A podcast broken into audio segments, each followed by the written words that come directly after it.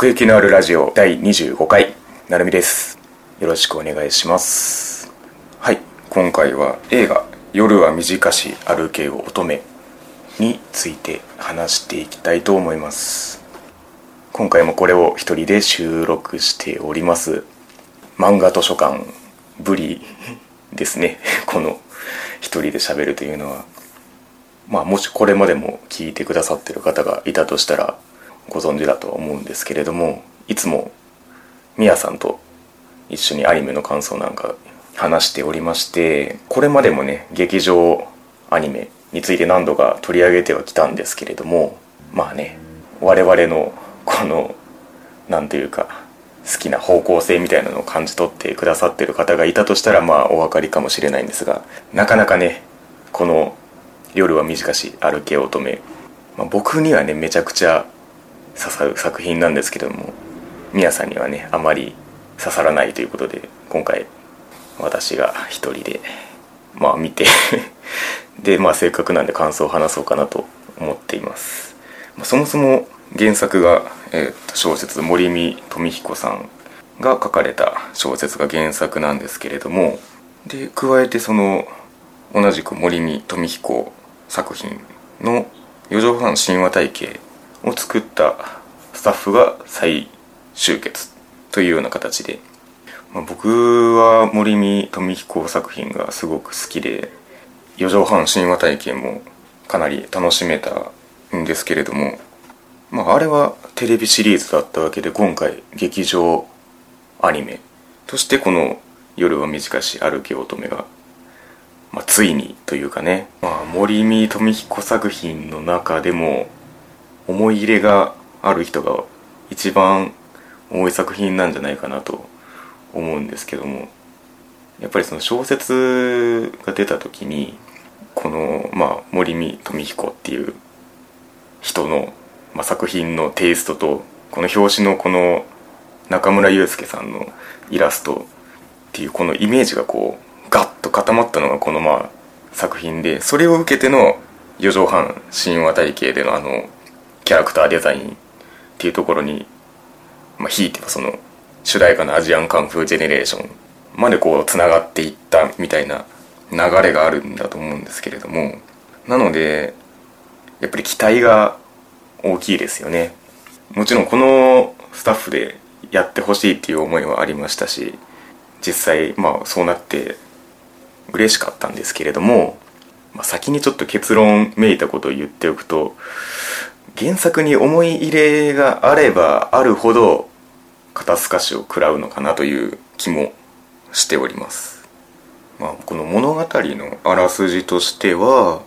主に主人公として、まあ、黒髪の乙女とそれに恋をしている先輩っていう2人の物語が中心になるんですけれどもこの黒髪の乙女がこう興味のあるものにこうどんどん飛び込んでいくのをこう先輩があたふたしながら追いかけていってっていう話なんですけれども原作はこの4章から出ましてそれぞれがまあ春夏秋冬、まあ、季節をめぐって丸1年っていう話なんですけれども、まあ、一番の改変点としてそれを一夜の物語として捉え直したのが、まあ、この劇場版の作品になるわけですね。だからそういう意味ではタイトルにより 即した形になったと言えなくもないんですよね。時間の流れ方みたいなのが、まあ、この映画の中ならではの、まあ、テーマとしてあの加えられてるような節があって、まあ、その原作にないシーンで言うと黒髪の乙女と奇弁論部の OB の人たちの飲み会にこう混ざっていく時にこう時計が示す時間がそれぞれ違うっていう描写があるんですけど乙女の時計は通常の時間を示しているんですけれども OB のそのおじいちゃんの時計はもうものすごい速さで十二支がもうバンバン過ぎ去っていくみたいな時計になっててまあねその置いていくほどに時間なんかあっという間に過ぎ去っていってしまうような、ね、体感があるみたいな話はよくありますけれども。まあその、ね、この乙女が好奇心に任せてどんどん進んでいくっていうのをこの、まあ、一夜として捉えるっていうのは何か、まあ、原作にはないものとして描かれてたのかなとは思うんですね。古本市のシーンの最後の方で樋口さんっていうキャラクターが言うんですけれども「君といると夜が引き伸ばされていくようだ」って言うんですね。これは多分原作にはなかったセリフかなとは思うんですけれどもこれがこの映画の肝だなと思ってて乙女が中心にいるから夜が引き伸ばされていってこの春夏秋冬を巡るような体験が一夜に連なるようになったっていうだからその映画に収めるっていう意味でもそこは良かったかなとは思うんですね。でまあなんと言ってもこの乙女が喋って動くっていうところがもうそれだけでもう魅力として結実してるんですけどもなのでその乙女の側面から見るとこの映画はすごい良かったなって思うんですね、まあ、その声を担当されたのが花澤香菜さんなんですけれどもこれが本当に素晴らしかったですね。乙女そのもの、まあ、だから乙女の動きもまさに乙女的だったし喋るその声も乙女そのものだったっていう。だから乙女の具現化にはかなり成功してるんじゃないかなって思いますね。で原作だとその乙女の視点と先輩の視点がまあ交互に繰り返されていく形になるんですけれども状況説明というか字の文もその一人称視点で書かれてるんで乙女が見た世界と先輩が見た世界それぞれがそのそれぞれの語り口で語るその違いみたいな対比があってそこがちょっとその小説の小説版の方の面白みでもあるんですけれども映画だとそういうわけにはいかないんですね。場面をその乙女と先輩移すっていうことは可能なんですけれどもモノローグが使えないんですよね。引きで見せた時に。四畳半神話体系の時はそのもう私っていう主人公がま中心にいてでその私がめちゃめちゃにあの喋ることによって森見富彦らしさをそこで担保してたんですけれどもそれがこう言葉じゃなくて絵で森見作品らしさを表現しようとした時にやっぱりその原作ファンであればあるほどその乖離が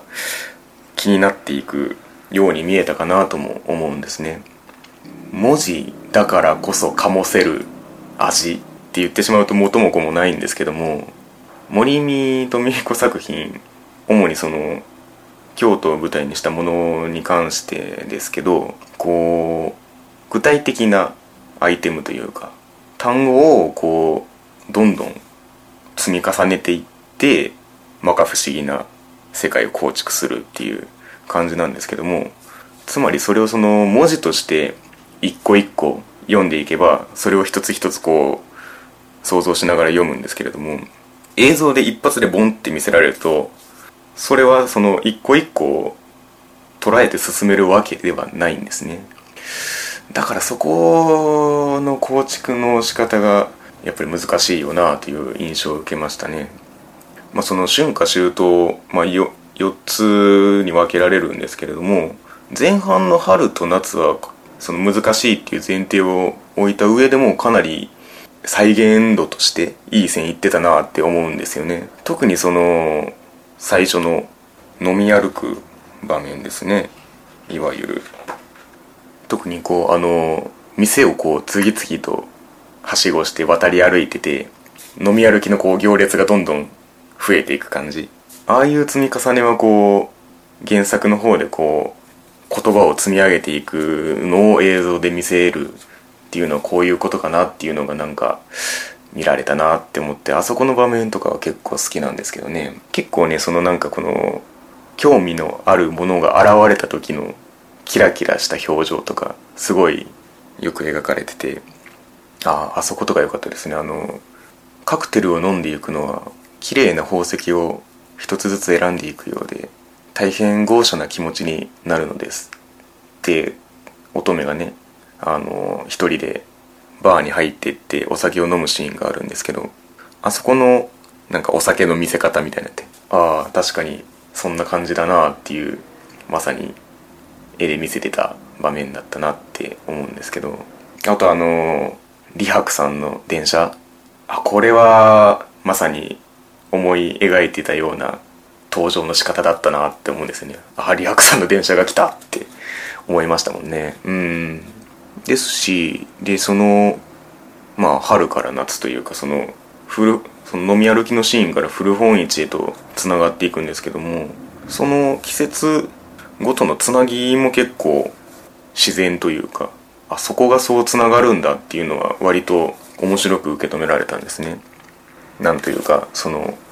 黒髪の乙女が興味を示すことで場面ごと引っ張られていくというか。でその夏のその、まあ、古本市あの忠須の森で行われる、まあ、実際にある古本市なんですけどなんかそこの神秘的な雰囲気というかねそこもよく出てましたしあのー、全ての本はつながっているっていうあのちっちゃいあのオズみたいな古本市の神様が示すシーンがあるんですけどあそこの見せ方なんかは面白かったですね。でまあその後に秋の学園祭で冬のその風が大流行りする京都の街っていう後半につながっていくんですけどもこの後半になるにつれてその原作との乖離がどんどん大きくなっていくんですね。まあそのアレンジというか。まあその学園祭のシーンでまず大きなその改変としてその劇中劇がミュージカルシーンになってるっていうとこなんですけどもこれは実際はその原作では学園祭の中で行われるお芝居としてその脚本帳で書かれてるっていうシーンなんですけどもそこをミュージカルにするっていうのはなんかこの映画として見せる時にあいい手法だなって思いましたね。この学園祭のシーンでその重要な位置にいるこのパンツ総番長っていうキャラクターなんですけれどもこのキャラクターをこのロバートの秋山さんお笑い芸人の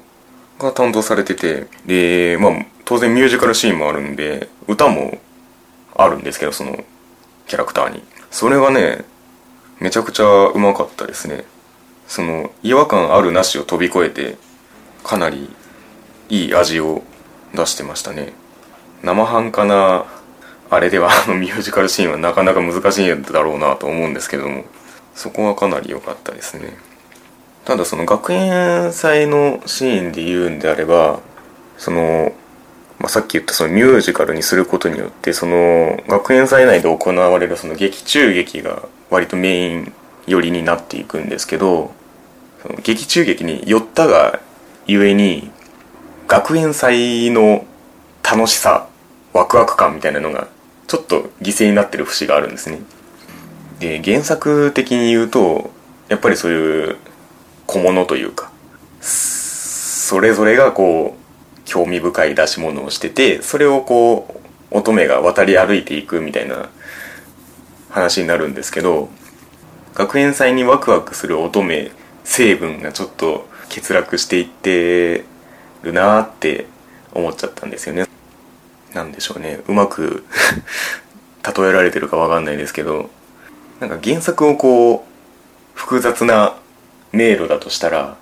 映画は割とそのルートが簡略化されたような印象を受けるんです。まあ仕方ないんですけどその時間の制限があるんで何もかも詰め込めるわけじゃないんですけどだからその落差が如実に出るのがこの学園祭のシーンだったかなって思いますね。乙女と先輩の視点が交互に書かれるって言いましたけど乙女の視点で見えてたものを追いかける先輩がそこを辿っていくようにして同じものを見ることであこれさっきのさっき出てきたやつだみたいなあの面白さがあるんですけどそこはもうどうしようもないんですよね。そのカメラを引いてる引いてしまってるので。でそのルートが簡略化されてしまったことの弊害がこのクライマックスに向けてのあの展開に大きく関わってくるんですけども、まあ、言ってしまえばその乙女とその先輩の恋がなんていうか成就する形が、まあ、ラストとしてあるわけなんですけどもそこに至るにはちょっと積み上げきれてないんじゃないかなっていう感じがするんですよね。まあ、乙女と先輩っていう2つの軸からこう乙女をメインにして、まあ、この映画が割と成り立ってると思うんですけどもラストはやっぱりその先輩と乙女の恋っていうところに着地せざるを得ないので乙女のルートで描いてきたところを最後にこう先輩に結びつけないといけないわけですね。なのでその冬のシーンは結構その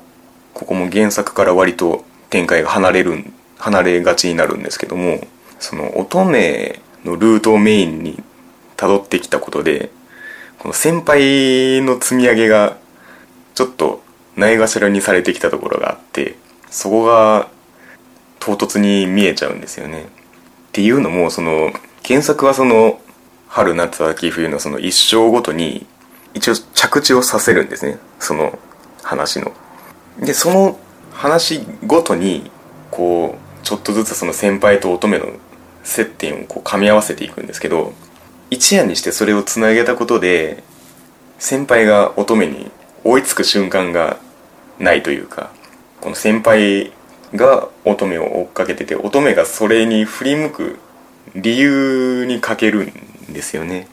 だからちょっとそのあの最後のそのまあ先輩の内面世界へ殴り込んでいく乙女みたいな構図になりましたけどもそこまでするほどかなって見えちゃうんですよね。だからこの一夜の物語としての着地はあの李白さんのお見舞いに行ったところで、ね、あの飲み比べをしてからこの風邪をひいて寝込んでるところまでがもう一夜の出来事なんだっていうことを語るシーンでこの映画はつながってるなって思うんですけどそこにこうクライマックス感を余儀なくされてこう先輩へと至るっていうのはちょっと位相がずれたかなっていう気もするんですよね。本当にあの冬が明けてというか夜が明けて、まあ、風が治ってで、まあ、そこで画面が一気に明るくなるんですけどもその後のそのこう乙女と先輩がデートの約束をしてで最後にその喫茶店で落ち合うシーンで終わるんですけどなんかそこの雰囲気とか流れとかはすごく良くてで乙女がたどったその物語の裏で追っかけてた先輩が何を見てたかを話そうって先輩が決意するんですね。でそれはすごくいいシーンなんですけども視点移動がなされないというか切り替わりができないのでなんかその話すことなさそうだな思っちゃうんですよね、うん、だからそのまあこの映画化にあたって映画ならではのこうテーマを捉えてはいるんですけれどもやっぱりその先輩と乙女っていうのをつなげるのは難しかったのかなっていう気がしますね。まあその春夏秋冬それぞれの印象をちょっとずつ話しましたけど本当にその最初のシーンはかなり森見富彦世界観がよく出ててなんかその出会った人がこう自然とつながっていく感じとかそのあそこであそこにいた人が実はみたいなのが結構仕組まれてるんですけれども原作の方にも。そこがこう自然と同じこう体験ができるというかそれはすごく良かったですね。結構その 否定的なことばっかり言っちゃいましたけど何でしょうね。実は映像化してほしくなかったのかもしんないですね。多分森見富彦作品が好きであればあるほど。そのまあなんでしょうね。森見富彦が書く言葉そのわからないけどなんか面白そうな固有名詞。まあ偽電気ブランとか詭弁論文とかもそうそうなんですけどそこから想像するものってもう各々ごとにあるものじゃないですか。でそれを一個こう正解として絵に描くっていうのはなかなか難しいだろうなとは思うんですよね。まあ四畳半神話体系はこう一個一個区切られててその度巻き戻るみたいな手法の中で広げられてった話だったんで割とその確立しやすかったのかなって思うんですけどどっちかっていうとその整えなかったというかその一夜を走り抜けたなっていう印象を受けましたね、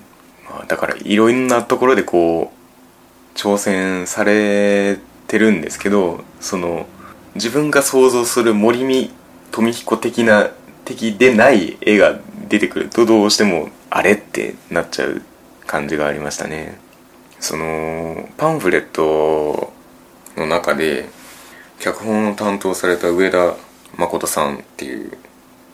まあ、このヨーロッパ企画っていう劇団の作家さんなんですけどが、まあ、ちょっとその中でおっしゃられてるんですけど原作についてその人も場所もとにかくたくさん出てくるし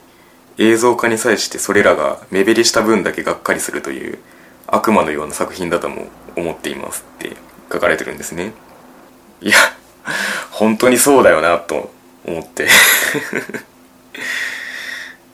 まあそのモノローグがないって言いましたけどやっぱりそのエッセンスみたいなものはこの乙女のセリフに結構集約されてるところがあってだから本当にこの乙女が中心になってる乙女の映画だなって思うんですよね。だからその、まあ、四畳半神話体系のその主人公の私がバーッと喋ってたものがその森見富彦らしさだったとしてそれをこうこの乙女に移し替えたことでこんなにも可愛らしい森見ニュアンスの出方があるんだっていうのが出せるすげえ発明的なキャラクターだと思うんですけども。だからそれがこうねワクワクしてこう京都の街をこう巡ってるっていうその点を楽しむのがいい映画なのかなと思いましたね。だからむしろねこの原作を読まずにこの映画を味わってでその後に原作読んであここのポイントがああいうテイストとして生かされてたんだってたどるのが一番いい楽しみ方なんじゃないかなっていう気もしますね。どうでしょうね。ちょっとあのこれを収録するのがちょっと遅れてしまっててどうなのかな。ちょっと劇場公開は終わっていってしまってる頃かもしれないんですけども。原作読んでないけどちょっと気になってたんだよなみたいな感じで思ってる方がいらっしゃったらまずはこれでこう森見エッセンスのこの本流をこう受け止めるのもいいんじゃないかなと思いますね。でそこからこう原作にこう 手を出していってもらえると森見と美彦ファンとしては嬉しいなと 思うんですけどもね。ちょっとあんまり こう原作との違いみたいなことを言い過ぎたせいで映像としての凄さみたいなところにあんまり言及できなかったんですけども是非そのそういう魅力を語れる方がいらっしゃったらご感想をお寄せください。では今回はこの辺で。夜は短し歩けよ乙女会でした。ありがとうございました。